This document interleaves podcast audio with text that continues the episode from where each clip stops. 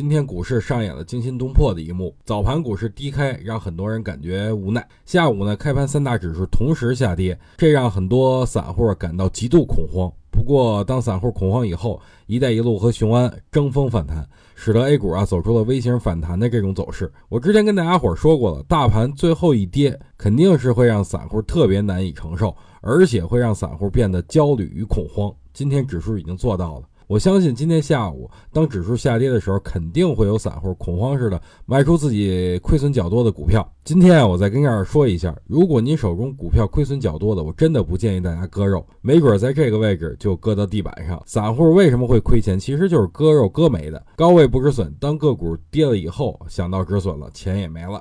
所以，与其在底部止损，不如趁盘中急跌进行补仓，这样能挽回点损失。大家要学习机构，底位重仓，高位清仓，而不要再做底位清仓、高位满仓的这种事儿了。